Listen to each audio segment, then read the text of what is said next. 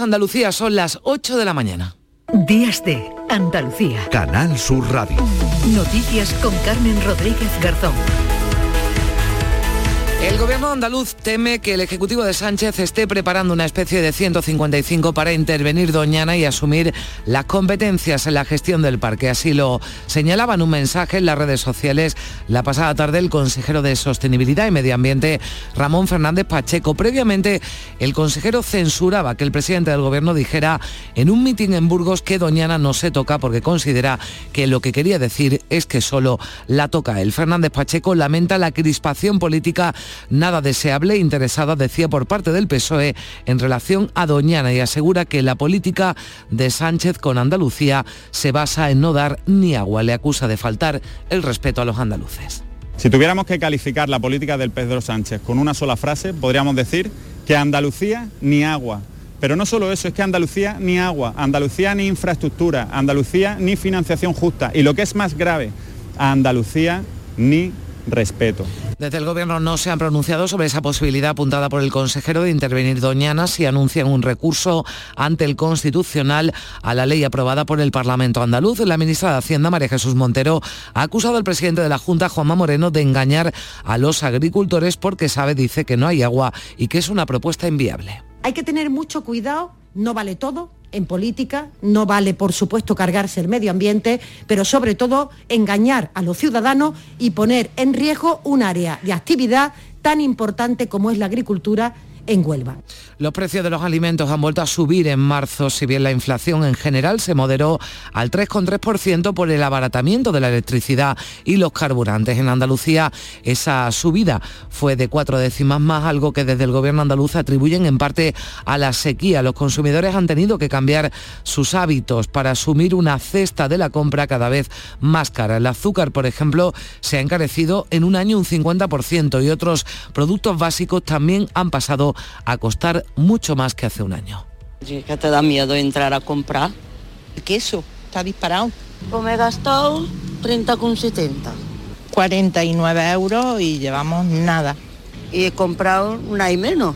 Cuatro latas de refresco, pan, de hamburguesa, aceite y poco más huevo. El queso de Abarti, 2,90 euros. Por favor, que era un euro 90. Da miedo comprar una botella de aceite. Y si te vas a la calabaza, 2 euros. Bueno, también he comprado golosinas, pero eso, mira, es lo que más baratito. Se ve que las carias el dentista va bien. En Málaga hay abierta una investigación por la brutal paliza recibida por un menor a manos de seis jóvenes, entre ellos tres menores. La víctima, a la que no conocían, recibió patadas, heridas cortantes y quemaduras con bengalas. Los tres adultos detenidos están ya en prisión. Según la policía, la agresión se produjo sin motivo aparente. Agentes del grupo de menores de la Comisaría Provincial de Málaga no han encontrado un motivo alguno eh, para que se produjera una agresión y menos de, esta índole. Eh, ha sido eh, una, la víctima es un, es un menor eh, que bueno, recibió una paliza y en Palma del Río, en Córdoba, la Guardia Civil está investigando las causas del fallecimiento de un hombre de 60 años. Fue hallado muerto en el interior de su domicilio con signos de violencia. Y podrán escuchar a una de las protagonistas de la actualidad de las últimas horas, Beatriz Flamini, deportista de élite que ha estado 500 días a 70 metros de profundidad dentro de una cueva en Motril. En Canal Sur Radio desvelaba Beatriz la pasada tarde que se produjo un fallo técnico que puso en riesgo su vida y que tuvo que realizar una salida al exterior, pero en cualquier caso ha conseguido batir el récord mundial de permanencia en una cueva. Ese era el objetivo. Hubo un fallo técnico, puso en riesgo mi integridad física, se decidió salir porque además mi integridad física estaba en riesgo. Me montaron una tienda de campaña en silencio, no hablamos, en cuanto al tiempo, hoy esperamos cielos poco nubosos en Andalucía, el viento variable flojo en el Mediterráneo oriental, de poniente en el estrecho y de componente norte en el resto. Las temperaturas suben de forma generalizada. Vamos a llegar hoy a los 31 grados en Sevilla y en Córdoba, 29 en Huelva, 28 en Granada, en Málaga 27, 25 de máxima en Jaén y 24 en Almería y Cádiz. En deportes, en primera, el Cádiz recibe a las 9 al Real Madrid con las bajas de Ledesma y Carcelén y el Betis al Español a las seis y media. Ni el Comité de Apelación ni el Tribunal de Arbitraje del Deporte han aceptado los recursos verde y blancos por Canales que tendrá que cumplir cuatro partidos de sanción. En segunda, partido en el nuevo Los Cármenes, con el ascenso en juego, el Granada, tercero en la clasificación, buscará la victoria ante Las Palmas, que es segundo en la tabla. 8 y 5 minutos, comenzamos.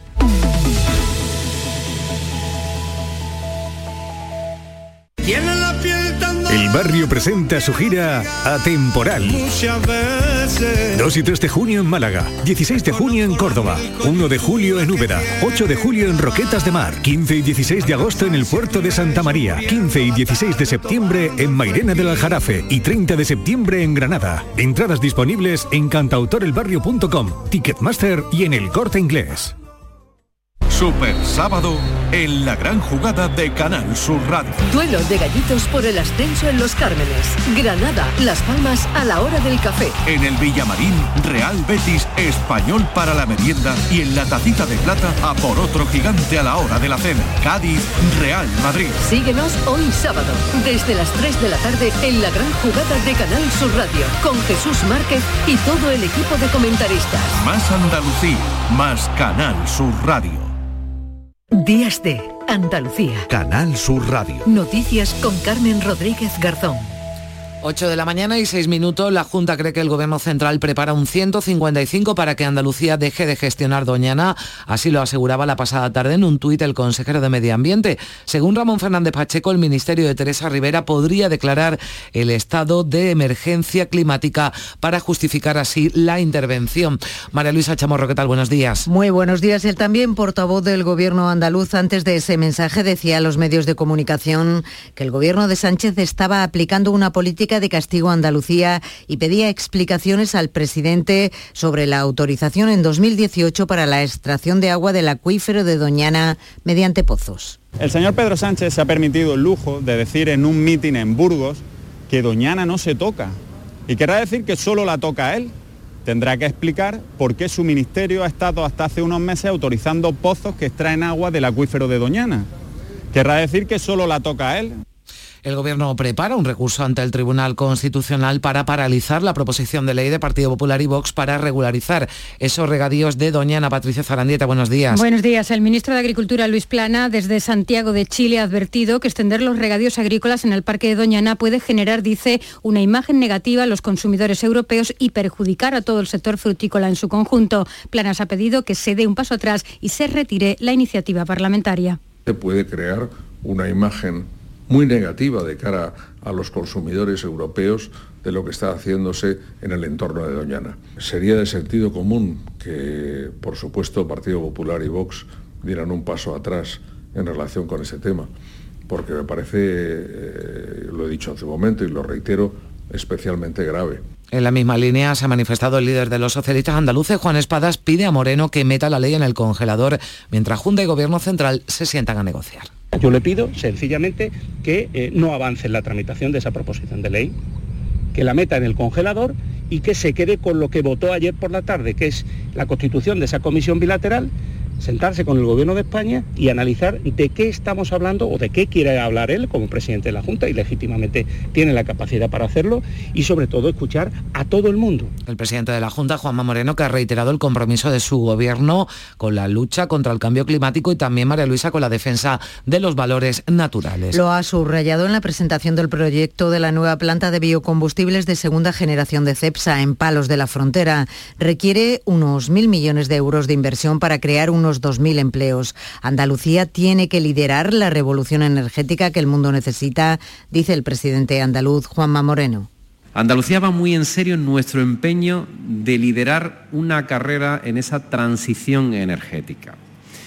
Tenemos una oportunidad de oro, una oportunidad única para reindustrializarnos de la mejor forma posible. Y esa no es otra que a partir del uso de esas energías renovables y también de esos nuevos biocombustibles que queremos exprimir al máximo. Y les contamos también que el Tribunal Supremo ha emitido a trámite cuatro recursos, entre ellos los del Gobierno murciano y de la Junta de Andalucía, contra el decreto que recorta el agua del trasvaseta Josegura para Murcia, Alicante y Almería. Allí nos vamos, Lola López.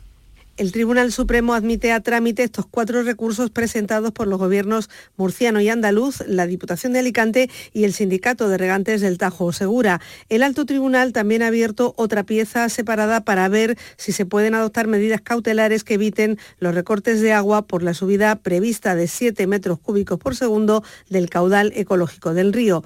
La Comisión del Trasvase ha aprobado para abril la llegada al levante de 27 hectómetros cúbicos. Es el trasvase normal, sin recortes porque los pantanos de cabecera del Tajo están en el nivel 2. De ese agua, Almería solo llegará un hectómetro y medio.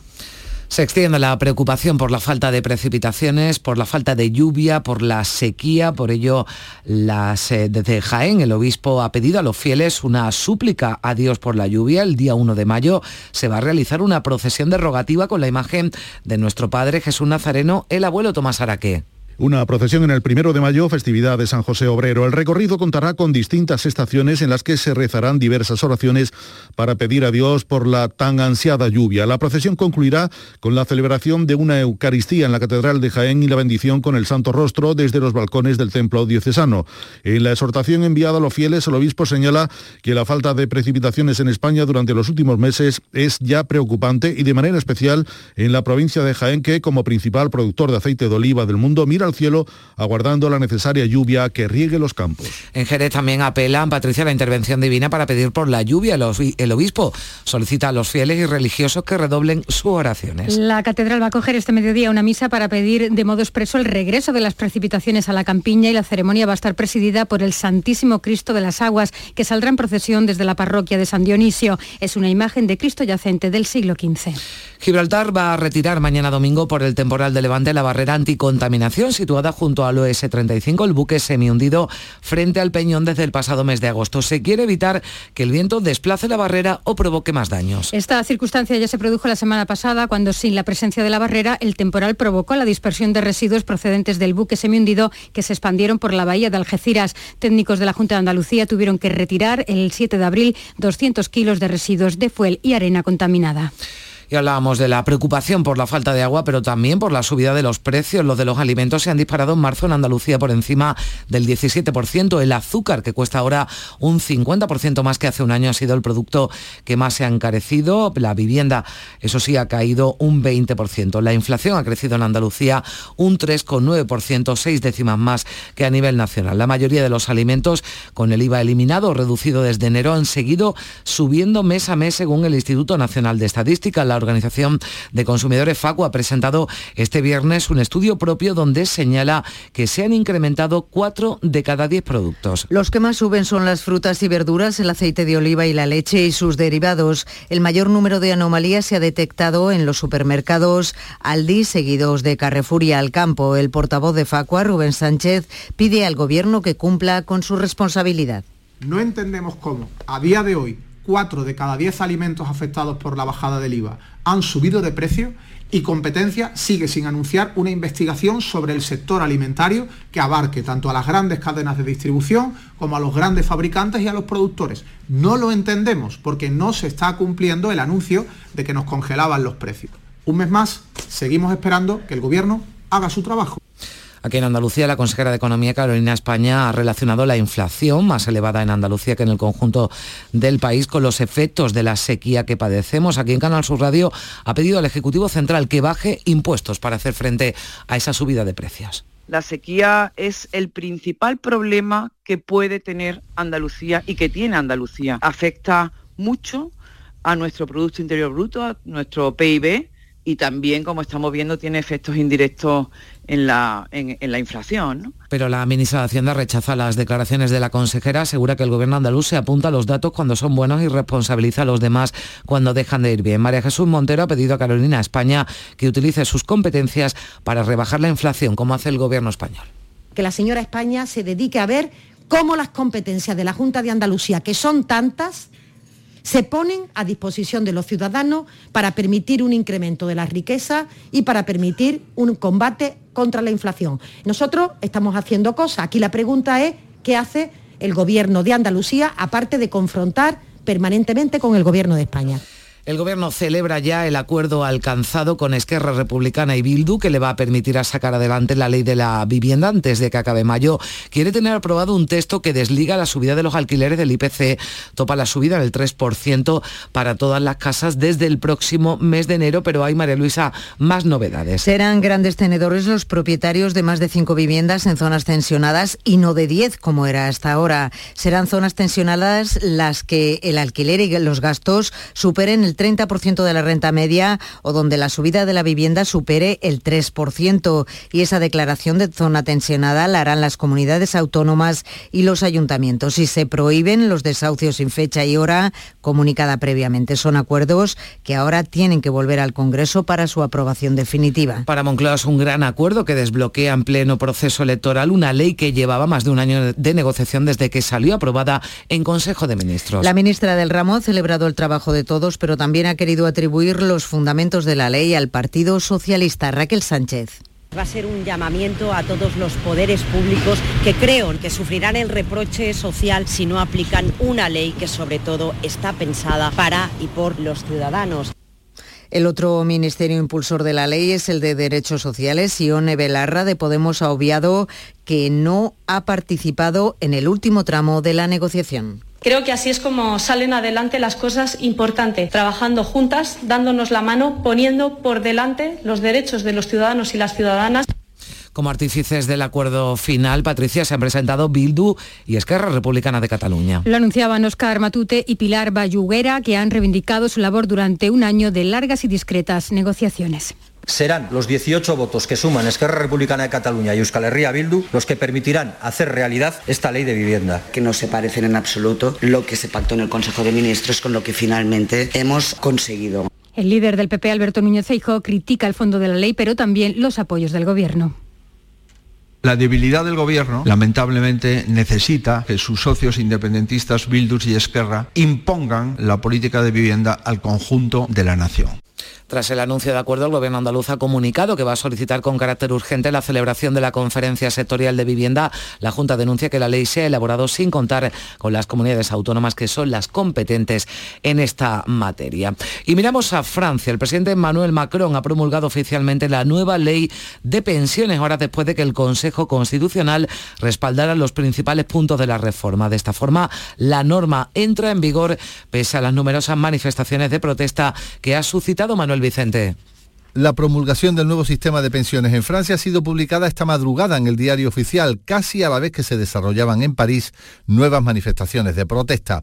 De esta forma, Francia eleva la edad de jubilación hasta los 64 años, el punto que más rechazo había generado entre los sindicatos. Este viernes se ha vivido la duodécima jornada de manifestaciones con más de un centenar de detenciones. Durante la noche se han producido diversas cargas policiales contra manifestantes, tanto en París como en otras ciudades como Reims, Nantes o Después de que el Consejo Constitucional haya respaldado la nueva ley, los sindicatos franceses han rechazado la invitación al diálogo del presidente Macron, además de convocar lo que se espera que sea una gran manifestación el día 1 de mayo. Aquí en España los partidos políticos continúan este fin de semana con los actos de precampaña previos a la cita electoral del próximo 28 de mayo. El PSOE va a homenajear al que fue dirigente de la formación Rodolfo Arias, fallecido en enero a los 68 años, en un acto en el que va a intervenir el presidente del Gobierno y secretario general del partido, Pedro Sánchez. El líder del PP, Alberto Núñez Feijo, viaja hoy a Cantabria, a la localidad de Vega de Paz, y en Zaragoza Podemos celebra este fin de semana la que denominan Fiesta de la Primavera, con un mitin central este mediodía en el que participan las ministras Ione Belarra e Irene Montero y con varias mesas de debate como la dedicada a la crisis neoliberal y la democracia en la que va a estar Pablo Iglesias. Y de cara a esas eh, elecciones municipales, Izquierda Unida y Podemos van a ir por separado en Cádiz, Jaén y Granada. El próximo 28 de mayo compartirán coalición en las otras cinco capitales andaluzas. Así se desprende de los acuerdos de estas formaciones que han ido anunciando en las últimas semanas y a punto de que concluya el plazo fijado para que los partidos puedan formalizar posibles coaliciones. En Cádiz habrá confluencia de los partidos de izquierda en las municipales de mayo, pero sin Podemos. La formación morada se ha desmarcado en el último momento del acuerdo alcanzado entre Adelante Cádiz e Izquierda Gaditana acuerdo con el que tratarán de reeditar el actual gobierno del Ayuntamiento Lorenzo Benítez. Adelante Cádiz, Ganar Cádiz, Izquierda Unida, ECUA y Alternativa Republicana han conformado esta coalición municipalista de izquierdas con mucha presencia feminista e inclusiva. Lleva la marca electoral Adelante Izquierda Gaditana y sus números 1 y 2 de la candidatura son David de la Cruz y Elena Fernández. Y aquí está una coalición municipalista que antepone el interés de la gente al interés partidista. Es un acto de obediencia y un acto de amor a la ciudad de Cádiz. Estamos en la calle, escuchamos y que obedecemos. Del acuerdo se ha desmarcado en el último momento Podemos que concurrirá con lista propia. Por cierto, que Izquierda Unida ha apartado de la carrera a la alcaldía de la localidad cordobesa de Montemayor al actual primer edil tras haber sido detenido hace unas semanas por la presunta comisión de un delito de violencia machista y pese que el juzgado de la violencia sobre la mujer ha acordado el sobreseimiento provisional del proceso, pero ha sido la formación política a través de un comunicado la que ha dado a conocer los hechos. En Málaga sigue abierta la investigación sobre la brutal paliza recibida por un menor a manos de seis jóvenes, entre ellos tres menores. La víctima, que según la investigación ni conocían, recibió patadas, heridas cortantes y quemaduras con bengala. Los tres adultos detenidos están ya en prisión. El vídeo colgado por los agresores en redes sociales ha ayudado a la policía a detenerlos. Los hechos denunciados por el padre de la víctima ocurrieron el 31 de marzo, pero la historia ha trascendido estos días cuando la policía ha detenido a los presuntos autores. Se trata de seis varones, tres de ellos menores, según la policía, sin motivo aparente. Cuando la víctima se encontraba sola, le propinaron golpes y le llegaron a quemar con bengalas. La víctima sufrió fracturas en la nariz y dos dientes, quemaduras y una herida cortante. La zona túneles situados cerca de una parada de metro suele ser utilizada por los jóvenes para hacer botellón. Y también en Málaga, el ministro de Interior ha reconocido la preocupación que existe por la presencia de menores en casos violentos cada vez más frecuentes, también en casos de agresiones sexuales, donde afirma Grande Marlasca que en muchas ocasiones los agresores son inimputables por su edad tenemos una preocupación, yo creo, que no solo como Ministerio del Interior, no solo como Gobierno, sino también como sociedad, que los ataques a la libertad sexual cada vez acontecen en gente muy joven, casi en gente, vamos a decir, inimputable, es decir, en menores de, de 14 años. Eso es una protección máxima que exige y un trabajo eh, de todos, un trabajo en educación, la ley del solo sí es sí ha propiciado la rebaja de condenas a 978 agresores sexuales y la escarcelación de otros 104, según los datos actualizados este viernes por el Consejo General del Poder Judicial. Desde el miércoles pasado han aumentado en 35 las nuevas rebajas y hay un escarcelado más. El Supremo se reunirá a principios de junio para unificar criterios sobre estas revisiones y fijar doctrina y también porque ya acumula más de 20 recursos de casación contra autos de revisión. Un juzgado de Almería amplía el tiempo de prisión de un profesor que agredió sexualmente a una alumna por grabar en vídeo en el momento en el que mantenía relaciones sexuales con la menor, unos hechos que ocurrieron hace siete años y como apuntábamos al principio, la Guardia Civil está investigando las causas del fallecimiento de un hombre de 60 años que ha sido hallado muerto en el interior de su domicilio con signos de violencia en la localidad cordobesa de Palma del Río. Una de las hermanas del fallecido que vivía solo encontró el cuerpo del hombre dentro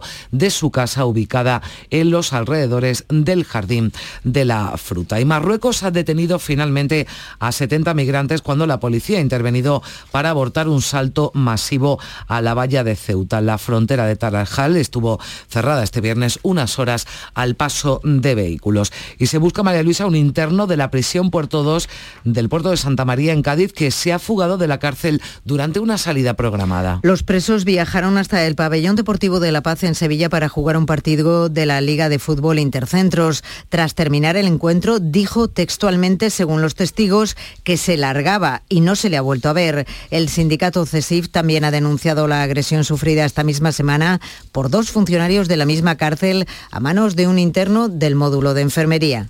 Queremos denunciar la grave agresión que sufrieron dos compañeros en la enfermería de Puerto 3 el pasado martes, donde un interno se abalanzó sobre ellos dándole varios puñetazos en la cara a ambos y a una de las funcionarias la agredió sexualmente. Reclamamos al Gobierno una vez por todas que no paralice el trámite parlamentario de la Ley de Seguridad Ciudadana para darnos la condición de agente de la autoridad a los funcionarios penitenciarios. Y Beatriz Flamini, alpinista especializada en deportes extremos, abandonaba este viernes la cueva de Hualchos, en Granada, en la que ha estado aislada durante 500 días a 70 metros de profundidad, sin contacto humano y sin luz natural en Carna Maldonado. Dice que la experiencia ha sido buena, pero también ha habido contratiempos. Una de, de, de las cosas que te da la cueva es la, eh, ¿cómo se llama? La, pérdida de memoria a corto plazo. Las moscas, pues porque hubo, hubo invasión de moscas, entró, eh, eh, entra mosca, te empiezan a poner las larvas, yo no lo controlé y de repente me vi envuelta en moscas. Este aislamiento solo lo rompió en una ocasión durante ocho días por un fallo del router con el que se conectaba a Internet a un ordenador sin fecha, hora ni navegadores a los que acceder, que servía para completar los test psicológicos para monitorizar su evolución cognitiva. Hubo un fallo técnico, puso en riesgo mi, integridad física, se decidió salir porque además mi integridad física estaba en riesgo. Me montaron en una tienda de campaña en silencio, no hablamos, durante estos 500 días ha dispuesto de placas solares para tener energía. También ha tenido agua, alimentos y libros facilitados desde el exterior y un equipo de asistencia de 12 personas, pero no contacto humano. En Sierra Nevada, en Granada, por cierto, la Guardia Civil ha rescatado el cuerpo de un hombre de origen alemán de 32 años que desapareció en Bubión en noviembre. El cuerpo congelado ha sido hallado dentro de una hendidura rocosa cerca de la cumbre del Mulacén. 8 y 25 minutos, vamos ya con la actualidad del deporte con Javier Pardo. ¿Qué tal? Buenos días. Hola, muy buenos días. Jornada muy atractiva para el fútbol andaluz en este sábado. Esta noche a las 9, en el nuevo Mirandilla, el Cádiz recibe al Real Madrid.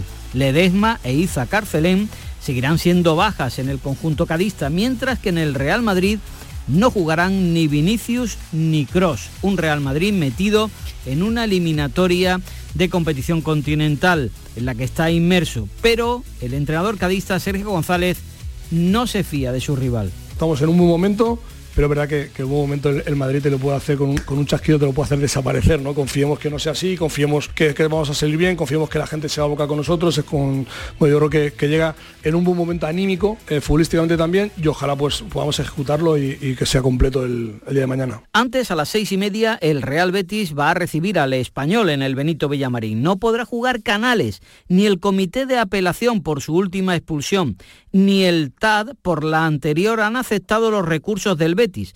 Le quedan, pues, cuatro partidos todavía de castigo. Las bajas afectan al equipo verde y blanco, especialmente en defensa. Ni Sabalí, ni Víctor Ruiz, ni Pecela podrán estar a las órdenes de Pellegrini. Martín Montoya puede ser la novedad en el equipo del entrenador chileno? Yo creo que mientras más equilibrados seamos como equipo, mejor. Hemos mejorado quizás en el aspecto defensivo, en el aspecto ofensivo llevamos menos goles, así lo dice la estadística que la temporada pasada. No hemos creado muchas ocasiones de gol en los últimos partidos, ya sea el caso del Atlético de Madrid o el mío Mallorca, ganamos aquí, o el del Cádiz, que bueno, vuelvo a insistir, con las expulsiones varió un poco el tema porque vamos con dos jugadores menos, entonces era difícil llegar, pero es un tema que estamos normalmente buscando soluciones en cuanto a nombres. El partido afecta al Sevilla, al Cádiz y a la Almería, que luchan por evitar el descenso donde está metido el español. El Sevilla jugará mañana en Valencia a las 9. Eh, con el conjunto levantino, que está en esos puestos de peligro. Apelación ha ratificado los dos partidos de castigo para Acuña. Se pierden también la cita de Mestalla, Papegay y El Sevilla sí viene reforzado moralmente tras su empate en Manchester. Y el Almería, a las seis y media mañana, también tiene una visita difícil al campo del Atlético de Madrid con la duda de su delantero Luis Suárez. En segunda división, hoy a las cuatro y cuarto, con campo lleno, Nuevo Los Cármenes, el Granada, tercero en la tabla de segunda, recibe a la Unión Deportiva Las Palmas, segundo clasificado. Luchan por el ascenso a primera. Paco López es el entrenador del conjunto andaluz. Pues otra vez eh, cargados de ilusión, de, de alguna forma rabia, de, querer hacer las cosas bien. Bueno, bien, siempre hay un día, entre comillas, de luto, que es al día siguiente del partido, pero el resto de la semana, la verdad es que han trabajado muy bien en, todos, en todos los aspectos, tanto de esfuerzo como, como a nivel emocional. Ricard se ha unido a las bajas locales. También habrá lleno en la Rosaleda mañana cuando jueguen el Málaga y el Cartagena a las seis y media. Lago Junior es la única ausencia malaguista para el técnico Pellicer, que sigue eh, esperando, aguardando la permanencia y a ver si llega el milagro de los resultados propios y de las derrotas ajenas. Que está difícil, vamos, vamos a ver, tenemos que visualizar con claridad la realidad. Es una situación difícil, pero es una situación en la cual tenemos que luchar. Difícil sí. ¿Que vamos a luchar? Por supuesto. ¿Que tenemos que ir en contra de la lógica? También. Solo nos vale el trabajo del otro día y darle continuidad y ganar y sufrir, como digo, con máximo esfuerzo y que podamos sobre todo disfrutar de, una victoria que nos va a dar sobre todo pues, dos retos, conseguir dos victorias consecutivas que las necesitamos, no dos, necesitamos más y sobre todo creo que nos daría que, el ganar, el ganar ayuda a ganar y los estados emocionales son muy importantes. En la Liga CB, hoy el Unicaja de Málaga recibe al Obradoiro a las 6 de la tarde, mientras que mañana el Granada visita Manresa a las 5 y el Real Betis de baloncesto lo hará en la cancha del Valencia a las 8. En Marbella se seguirá disputando hoy la Copa Billie Jean King, la antigua Copa Federación. Por Naciones, España aventaja a México por dos victorias a cero. Y hoy la granadina Si venciera a la mexicana Contreras, le daría la victoria definitiva a España a partir de las 11 para conseguir la clasificación para la siguiente ronda.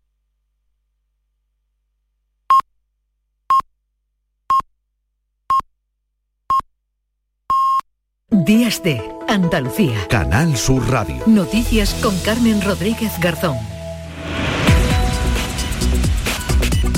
Ocho y media de la mañana y a esta hora, como siempre en Días de Andalucía, le damos un repaso a lo más destacado de la actualidad que venimos contándoles desde las 8 en titulares con Manuel Vicente. ¿Qué tal? Muy buenos días. Muy buenos días. La Junta teme que el Gobierno Central esté preparando una operación para intervenir la gestión en Doñana. El consejero de Medio Ambiente sospecha que el Ministerio pretende asumir la competencia del parque declarando un estado de emergencia ambiental. El Gobierno prevé recurrir ante el Tribunal Constitucional para paralizar el plan de regadíos en Doñana. El ministro de Agricultura advierte de que extender los riegos en el parque puede generar una imagen negativa en los consumidores europeos. Gibraltar va a retirar mañana domingo la barrera anticontaminación del buque semihundido frente al Peñón. El temporal de Levante provocó ya la semana pasada la dispersión de residuos procedentes del barco que se expandieron por la bahía de Algeciras. El precio de los alimentos se dispara en marzo en Andalucía por encima del 17%. La inflación general, sin embargo, se ha moderado hasta el 3,9%, seis décimas por encima de la media nacional. El gobierno acuerda con Esquerra Republicana y Bildu una nueva ley de vivienda. El mes que viene se aprobará una norma que desligue la subida de los alquileres del IPC y que establecerá un nuevo índice de referencia para 2025. Ha hallado muerto un hombre con signos de violencia en su casa de Palma del Río, en Córdoba. Una hermana de la víctima de 60 años que vivía solo encontró el cadáver. La autopsia determinará las causas concretas de la muerte. Ingresan en prisión tres acusados de la paliza a un menor en Málaga. El vídeo colgado por los propios agresores en redes sociales ha ayudado a la policía a detenerlos. Promulgada oficialmente en Francia la ley de pensiones que eleva la edad de jubilación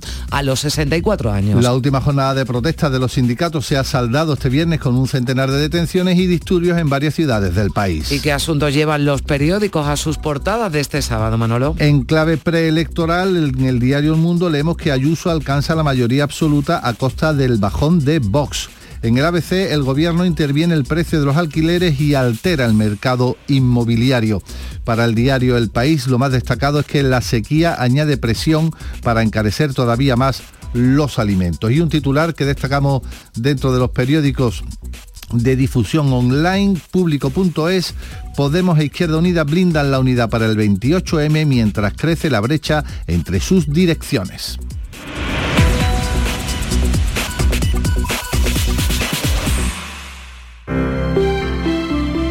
Buenos días. El número premiado en el sorteo del cuponazo celebrado ayer ha sido 6946 06946. Serie 30. Puedes consultar el resto de los números premiados en juegos11.es. Hoy tienes una nueva oportunidad con el sueldazo del fin de semana. Disfruta del día. Y ya sabes, a todos los que jugáis a la 11, bien jugado. Buenos días. En el sorteo del Eurojackpot de ayer, la combinación ganadora ha sido 7, 11, 20, 21, 29. Soles 6 y 11. Recuerda, ahora con el Eurojackpot de la 11, todos los martes y viernes hay botes millonarios. Disfruta del día. Y ya sabes, a todos los que jugáis a la 11, bien jugado. Días de Andalucía. Canal Sur Radio. Noticias. 8 y 34 minutos de la mañana nos vamos de ronda por nuestras emisoras. Vamos a conocer cómo despierta Andalucía este sábado 15 de abril. Comenzamos en Cádiz con Lorenzo Benítez. Buenos días. Hola, ¿qué tal? Muy buenos días. Tenemos los cielos despejados y 16 grados. En cuanto a la prensa, el diario de Cádiz resalta un trayecto más largo que nunca, 5 horas para viajar en tren a Madrid, a Cádiz este próximo verano. La voz eh, destaca eh, la visita de Bendodo a Cádiz eh, y un titular, el Partido Popular está al alza, dice, está de moda y tiene posibilidades reales de gobernar en la provincia gaditana. En cuanto a las previsiones, este fin de semana acuden miles de jóvenes, lo, lo hacen desde ayer y hasta mañana domingo, al Salón Manga en el Colegio San Felipe Neri. Gracias Lorenzo. Seguimos en la provincia de Cádiz, en la comarca del Campo de Gibraltar. Ana Torregrosa, buenos días. Hola Carmen, buenos días. Aquí tenemos a esta hora 17 grados, la máxima prevista para hoy es de 24 y los cielos despejados. El diario Europa Sur lleva a su portada una fotografía de la Feria del Libro de Algeciras, que ayer quedaba inaugurada durante la tarde. Está instalada en la Plaza Alta y este año se dedica a la cultura del manga. Y hoy, a partir de las 7, el Teatro Florida de Algeciras acoge la entrega de premios de la SAF, la Sociedad Algecireña de Fomento de la Cultura, que celebra su 70 aniversario. Los premiados son el cineasta Alexis Morante, el actor Víctor Clavijo, el compositor y director de música José María Sánchez Verdú, la pintora Maral Ríos y el periodista y escritor Juan José Tellez.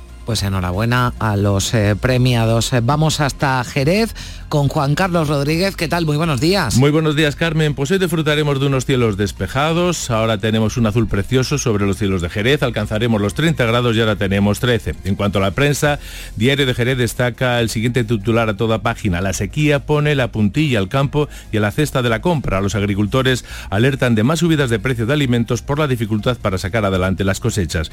Y foto de portada para el coordinador nacional del PP, Elías Bendodo, en un acto de precampaña junto a la candidata popular a la alcaldía día de Jerez, María José García Pelayo. Bendodo ha dicho que Jerez no puede aguantar más socialismo. Y hoy podemos disfrutar en Jerez del certamen de Tunas. Al mediodía van a hacer un pasacalles por el centro y después van a actuar en el templete de la Alameda.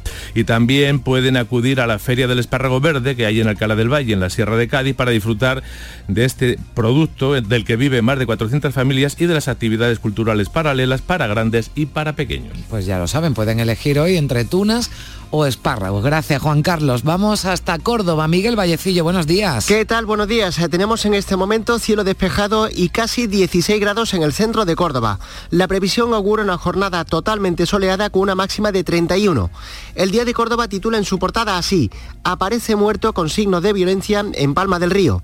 De este suceso vamos a estar pendientes durante la jornada de hoy, así como de la localidad cordobesa de Lucena, que acoge esta tarde la celebración de su Semana Santa Infantil con desfiles profesionales de distintas edades.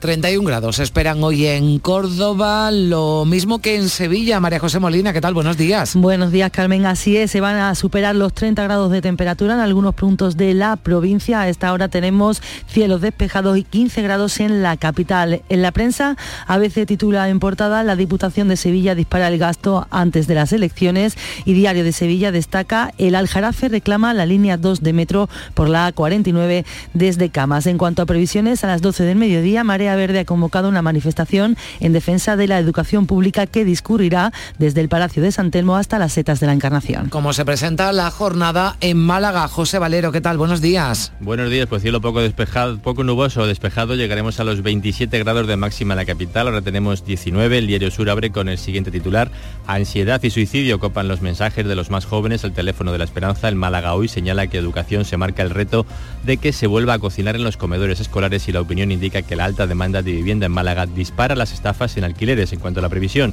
les proponemos asistir a la segunda jornada de Lux, el primer festival de artes lumínicas de Málaga, una experiencia donde la tecnología y el arte se fusionan y que como se presenta también el sábado en Huelva. María José Marín, ¿qué tal? Buenos días. ¿Qué tal? Buenos días, Carmen. Pues sábado caluroso, vamos a alcanzar los 31 grados en Almonte, 30 en Isla Cristina. Esta hora tenemos 15 grados en la capital, cielos totalmente despejados, así que jornada veraniega. En cuanto a la prensa, titular de Huelva Información, inversión de mil millones de euros para la planta de biocombustibles de CEPSA en Palos. Estará operativa en el primer semestre de 2026 y el digital Huelva ya. CEPSA construirá en Huelva la mayor planta de biocombustibles del sur de Europa. En cuanto a previsiones, muchas a nivel de ocio, Feria del Aceite en Gibraleón, muestra de habas con poleo en La Palma del Condado y Festival de Flamenco en Lepe.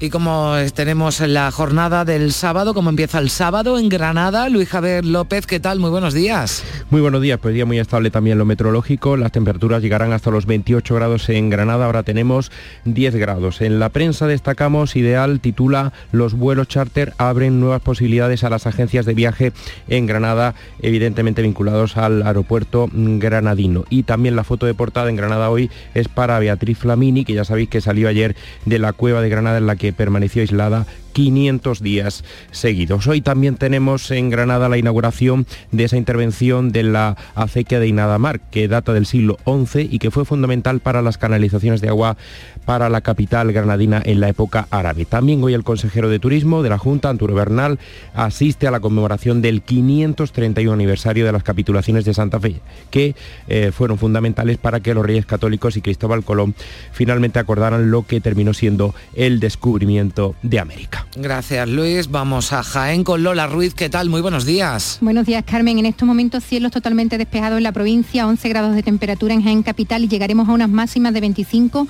a lo largo de toda la jornada, una temperatura primaveral. Y en cuanto a la prensa local, las portadas tienen unanimidad de asunto. El Diario de Jaén titula Inédita salida del abuelo en procesión rogativa por las calles de Jaén para pedir lluvia. En la línea ideal de Jaén abre con El abuelo saldrá el 1 de mayo a las 6 de la tarde y la contra de Jaén una rogativa por la lluvia 74 años después. Como puedes ver, la preocupación por la sequía está presente. En cuanto a las previsiones, las previsiones variadas. Tenemos hoy de todo en la provincia de Jaén, un poquito de, todo, cultura, eh, política, de todo. Hoy continúa la primera eliminatoria del premio Jaén de Piano en horario de mañana y tarde en el Teatro Infanta Leonor. También se puede visitar hoy hasta mañana hasta mañana domingo el 14 Salón del Vehículo Seminuevo de Ocasión en las instalaciones del IFEJA, en el Palacio Ferial de Jaén.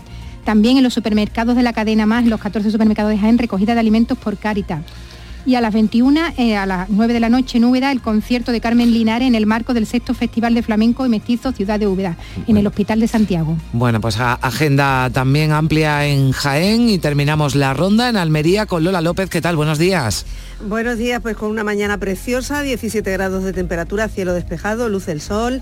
Eh, hoy tendremos máximas de 23. En cuanto a los periódicos locales, Diario de Almería lleva su portada La sequía que no da tregua, Almería 77 días sin llover, señala. Ideal lleva también este otro asunto a la portada, carreras en pleno mar de Alborán contra el tráfico de hachís en narcolanchas. Y La Voz de Almería, drones, buzos y perros siguen buscando al hombre desaparecido hace 11 días en el ejido. Se trata de Emilio Jesús Berenguel, de 54 años. Y en cuanto a previsiones, varias hoy también en la provincia de Almería.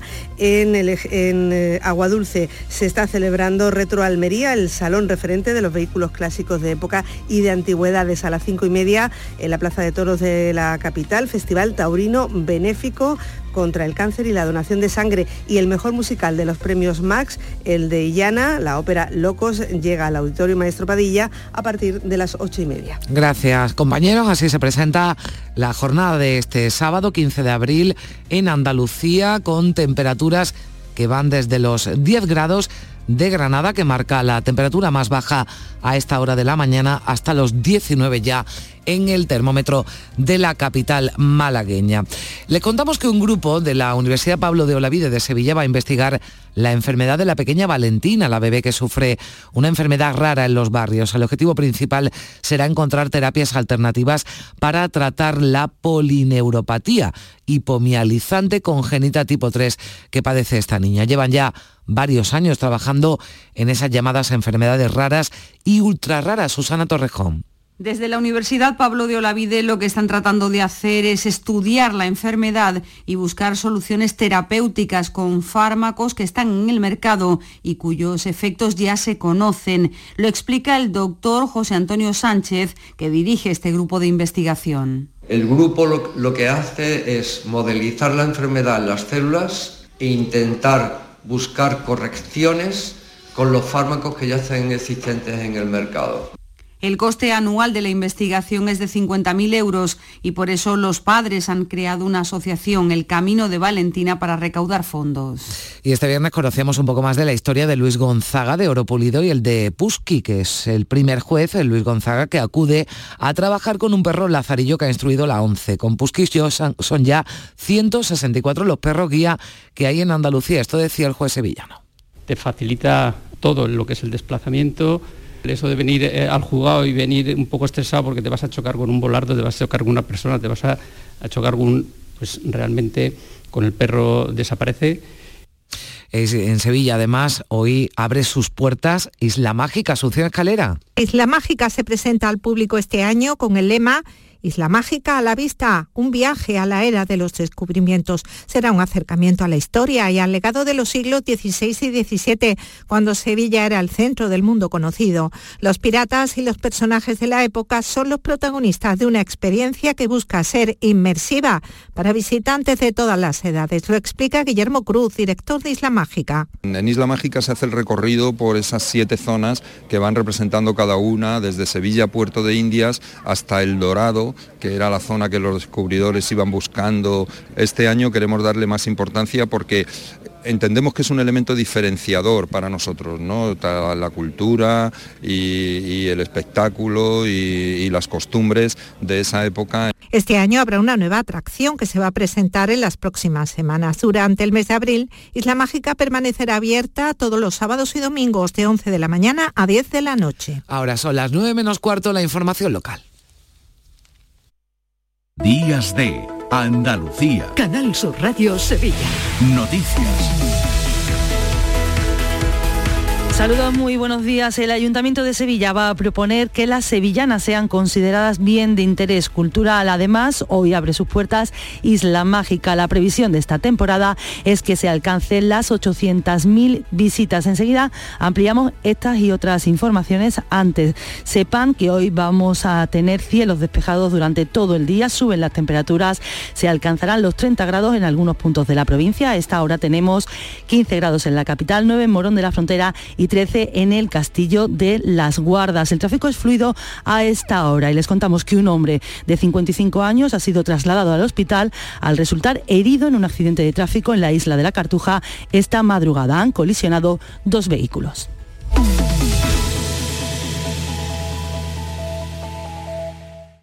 Si necesitas un electrodoméstico, ¿por qué pagar de más en grandes superficies? Ven y paga de menos en Tiendas El Golpecito. Tus primeras marcas al mejor precio y una selección de productos con pequeños daños estéticos con descuento adicional y tres años de garantía. Tiendas El Golpecito. Ahorra hasta el 50% en tus electrodomésticos. 954 100 193 y tiendaselgolpecito.es. Hay que ver cómo pasa el tiempo, ¿eh? La cuesta de enero, carnaval en febrero, Semana Santa, los atajos, la operación bikini en mayo, las cervecitas en verano. Aquí no sé muy bien qué pasa. ¡Bum! ¡Susto de Halloween! ¡Y feliz Navidad! Y ya está. Si eres de ir rápido, eres de O2. Con velocidad 5G y la mayor red de fibra. Fibra 500 megas y móvil 50 gigas con 5G por 38 euros. Infórmate en odosonline.es o en el 1551. Días de Andalucía. Canal Sur Radio Sevilla. Noticias. El Ayuntamiento de Sevilla va a proponer que las sevillanas sean declaradas bien de interés cultural. Lo ha anunciado el alcalde con motivo de la presentación de los actos para conmemorar el 50 aniversario del traslado de la Feria del Prado al recinto de los Remedios. Antonio Muñoz considera que hay motivos suficientes para el reconocimiento de las sevillanas como VIC. Las sevillanas, sin lugar a dudas, que llevan el nombre de Sevilla, además, sevillanas, de Sevilla. Hay algo más claro y más evidente, pero entendemos que las sevillanas que se cantan y se bailan por medio mundo y que llevan el nombre de Sevilla tienen que ser merecedoras de esta declaración. Los actos del 50 aniversario arrancan el próximo jueves con un concierto de la banda sinfónica y la interpretación de sevillanas clásicas con los amigos de Gines, María de la Colina o Las Soles en la calle Asunción.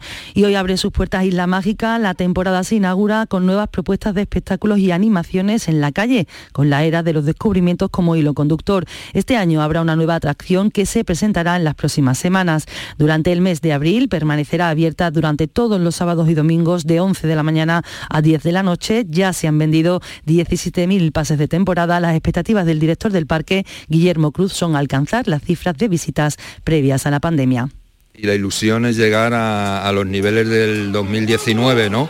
Que eran un poco lo- la referencia. El año pasado fue un año bueno y esperamos mantenerlo, incluso mejorarlo si puede ser.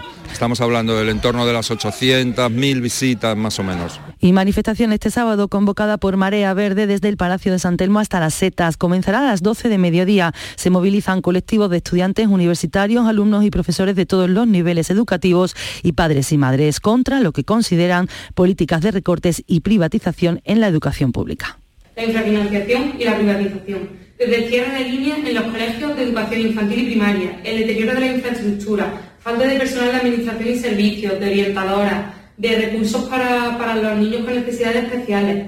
Por todo ello, condenamos la falta de recursos en todos los centros públicos, la apertura de universidades privadas, Y en los Palacios y Villafranca se puede visitar todo el fin de semana la feria agroganadera, donde además de comprarles directamente a los productores el famoso tomate de la zona, se puede disfrutar de actividades muy curiosas. Durante todo el día hay exhibiciones de arrastre de piedras con mulas, técnicas de cultivo ance- ancestrales, degustación de gazpacho preparado con maja a la manera tradicional y el funcionamiento de un trillo. Nos lo explica Eduardo Franco, que pertenece a la Asociación Cultural La Era.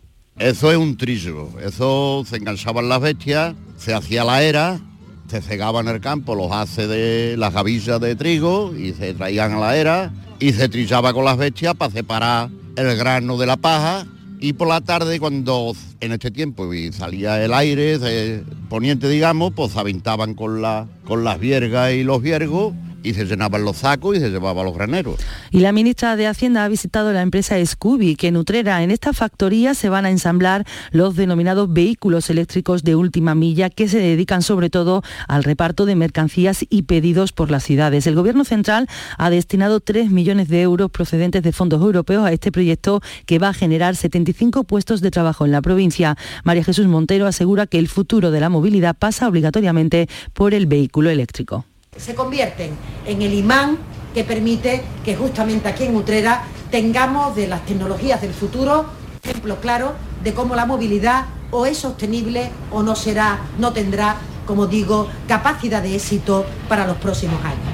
Y la sonda espacial JUICE navega rumbo a Júpiter tras despegar con éxito desde la Guayana francesa este viernes. Es la primera misión de la Agencia Espacial Europea en este planeta y tiene como objeto el estudio de sus lunas gélidas. En ella ha participado el CATEC, el Centro Avanzado de Tecnologías Aeroespaciales con sede en Sevilla. Fernando Lasañi, director técnico, explica que han fabricado en tecnología 3D parte de la estructura.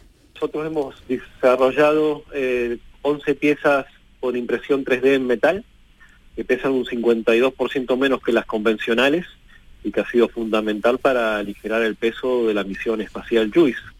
Y la Comisión eh, Provincial de Patrimonio Histórico, después de varios intentos, ha dado su visto bueno a las modificaciones del proyecto de restauración de los restos del antiguo convento de San Agustín, declarado bien de interés cultural, y su uso posterior como hotel mediante obras de nueva planta en paralelo al proyecto de actividad arqueológica preventiva. Son las 8 y 51 de la mañana.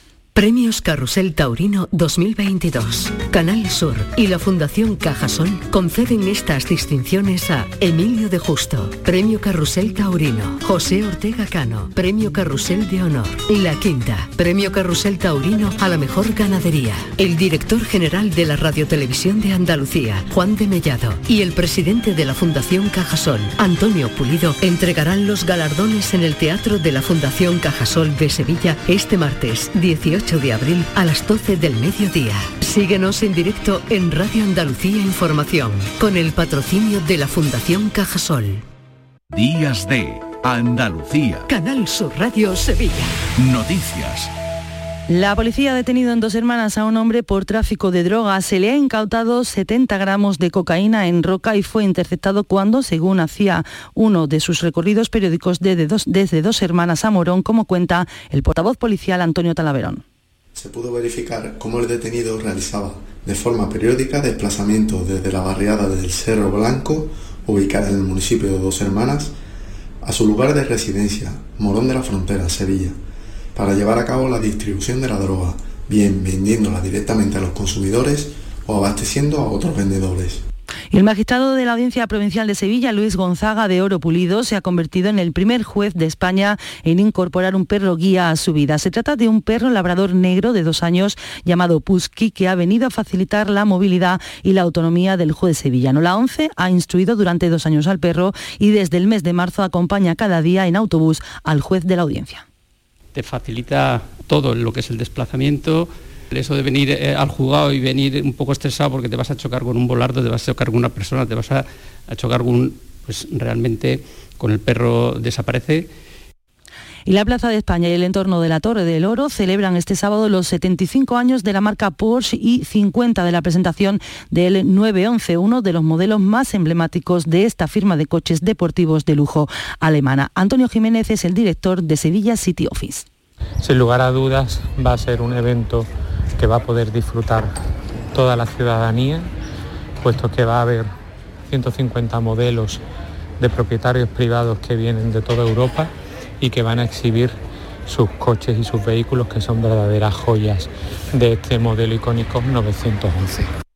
Y este sábado 15 de abril en Cultura, Farruquito, Alicia Gil y Pedro María Peña son los protagonistas del primer Festival Flamenco de Gelbes que se celebra a partir de las 9 en el Parque Municipal de la Juventud situado en la urbanización Gelbes Guadalquivir y en la capital, segunda edición del Festival de Canción Pepe Suero Voces desde el Alma en el Parque Estoril del Cerro del Águila. Además, hoy continúa celebrándose el Festival Sevilla Swing con una programación que se va a prolongar hasta las 4 de la mañana. Habrá conciertos en el Teatro Alameda de Aurora Boilke, Trio y Kate and the Critters.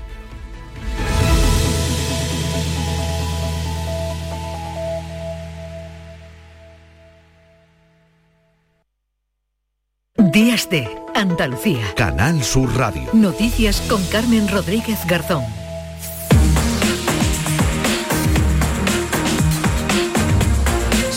Menos 5 eh, minutos de la mañana. A esta hora enseguida le damos un repaso a lo más destacado de la actualidad de este sábado 15 de abril en el que de nuevo la lluvia será la ausente principal. Estamos eh, deseando que llueva, pero la previsión del tiempo nos eh, dice que los cielos estarán poco nubosos y lo escuchábamos antes a nuestros compañeros. La previsión es que en algunas zonas de Andalucía se superen los 30 grados. María Luisa Chamorro, ¿qué tal? Muy buenos días. Muy buenos días. Pues con respecto a esto que, comienza, que comentas, hay un riesgo alto de incendios en Andalucía. El Infoca recuerda que en toda la comunidad están prohibidas las quemas y barbacoas hasta las 12 de la noche del día 24 de abril. Y hablando de la sequía que causa estas alertas, continúa la polémica entre el gobierno andaluz y el central a costa de Doñana. El consejero de Medio Ambiente ha publicado en sus redes sociales la sospecha que desde Moncloa se está preparando una especie de 155 para intervenir Doñana y asumir las competencias en la gestión del parque. Ramón Fernández Pacheco acusa a Pedro Sánchez de faltar el respeto a los andaluces. Si tuviéramos que calificar la política del Pedro Sánchez con una sola frase, podríamos decir que Andalucía ni agua. Pero no solo eso, es que Andalucía ni agua, Andalucía ni infraestructura, Andalucía ni financiación justa. Y lo que es más grave, Andalucía ni respeto. Desde el Gobierno no se han pronunciado sobre esta posibilidad apuntada por el consejero de intervenir Doñana. Sí anuncian un recurso ante el Tribunal Constitucional a la ley aprobada por el Parlamento andaluz. La ministra de Hacienda, María Jesús Montero, acusa al presidente de la Junta, Juanma Moreno, de engañar a los agricultores porque sabe que no hay agua y que es una propuesta inviable. Hay que tener mucho cuidado, no vale todo, en política, no vale por supuesto cargarse el medio ambiente, pero sobre todo engañar a los ciudadanos y poner en riesgo un área de actividad tan importante como es la agricultura en Huelva. Los precios de los alimentos han vuelto a subir en marzo, si bien la inflación en general se moderó al 3,3% por el abaratamiento de la electricidad y los carburantes. En Andalucía esa subida fue de cuatro décimas más, algo que desde el gobierno andaluz atribuyen en parte a la sequía. Los consumidores han tenido que cambiar sus hábitos de consumo para asumir una cesta de la compra cada vez más cara. El azúcar, por ejemplo, se ha encarecido un 50% y otros productos básicos también han pasado a costar mucho más que hace un año. que te da miedo entrar a comprar. El queso está disparado. Pues me he gastado 30,70. 49 euros y llevamos nada. Y he comprado una y menos. cuatro latas de refresco, pan de hamburguesa, aceite y poco más. En Málaga hay abierta una investigación por la brutal paliza recibida por un menor a manos de seis jóvenes, entre ellos tres menores. La víctima, a la que no conocían, recibió patadas, heridas cortantes y quemaduras con bengalas. Los tres adultos detenidos ya están en prisión. Según la policía, la agresión se produjo sin motivo aparente. Agentes del grupo de menores de la Comisaría Provincial de Málaga no han encontrado un motivo alguno eh, para que se produjera una agresión y menos de, esta índole. Eh, ha sido eh, una, la víctima es un, es un menor que bueno, recibió una paliza en Córdoba acaba este sábado una reunión con 200 especialistas en alergología de Andalucía que están debatiendo las nuevas amenazas que el cambio climático, la sequía y la contaminación están suponiendo para humanos y animales, ya que se desarrollan nuevas alergias y se acentúan los síntomas. Ignacio García Núñez es alergólogo, alergólogo y organizador de Alergosur. De cara a medio largo plazo, el tema de las vacunas, de vacunas contra polen contra fin, con lo que tengan pacientes sensibilizados, hace que el sistema inmune de estos pacientes se adapte a las nuevas, a, estos nuevos alérgenos y los consideren como algo normal y esto se va a traducir en eso, menor consumo de medicación. Más de 11.000 personas mayores de 20 años se examinan este sábado en Andalucía para obtener el título de graduado en ESO y bachiller. Y en Sevilla hoy abre sus, puertas Isla Mágica. Comienza una nueva temporada en la que se prevé que se alcancen las 800.000 visitas, con lo que se volvería a niveles previos a la pandemia. Gracias María Luisa. Llegamos así a las 9 de la mañana en Canal Sur Radio y también en Radio Andalucía Información.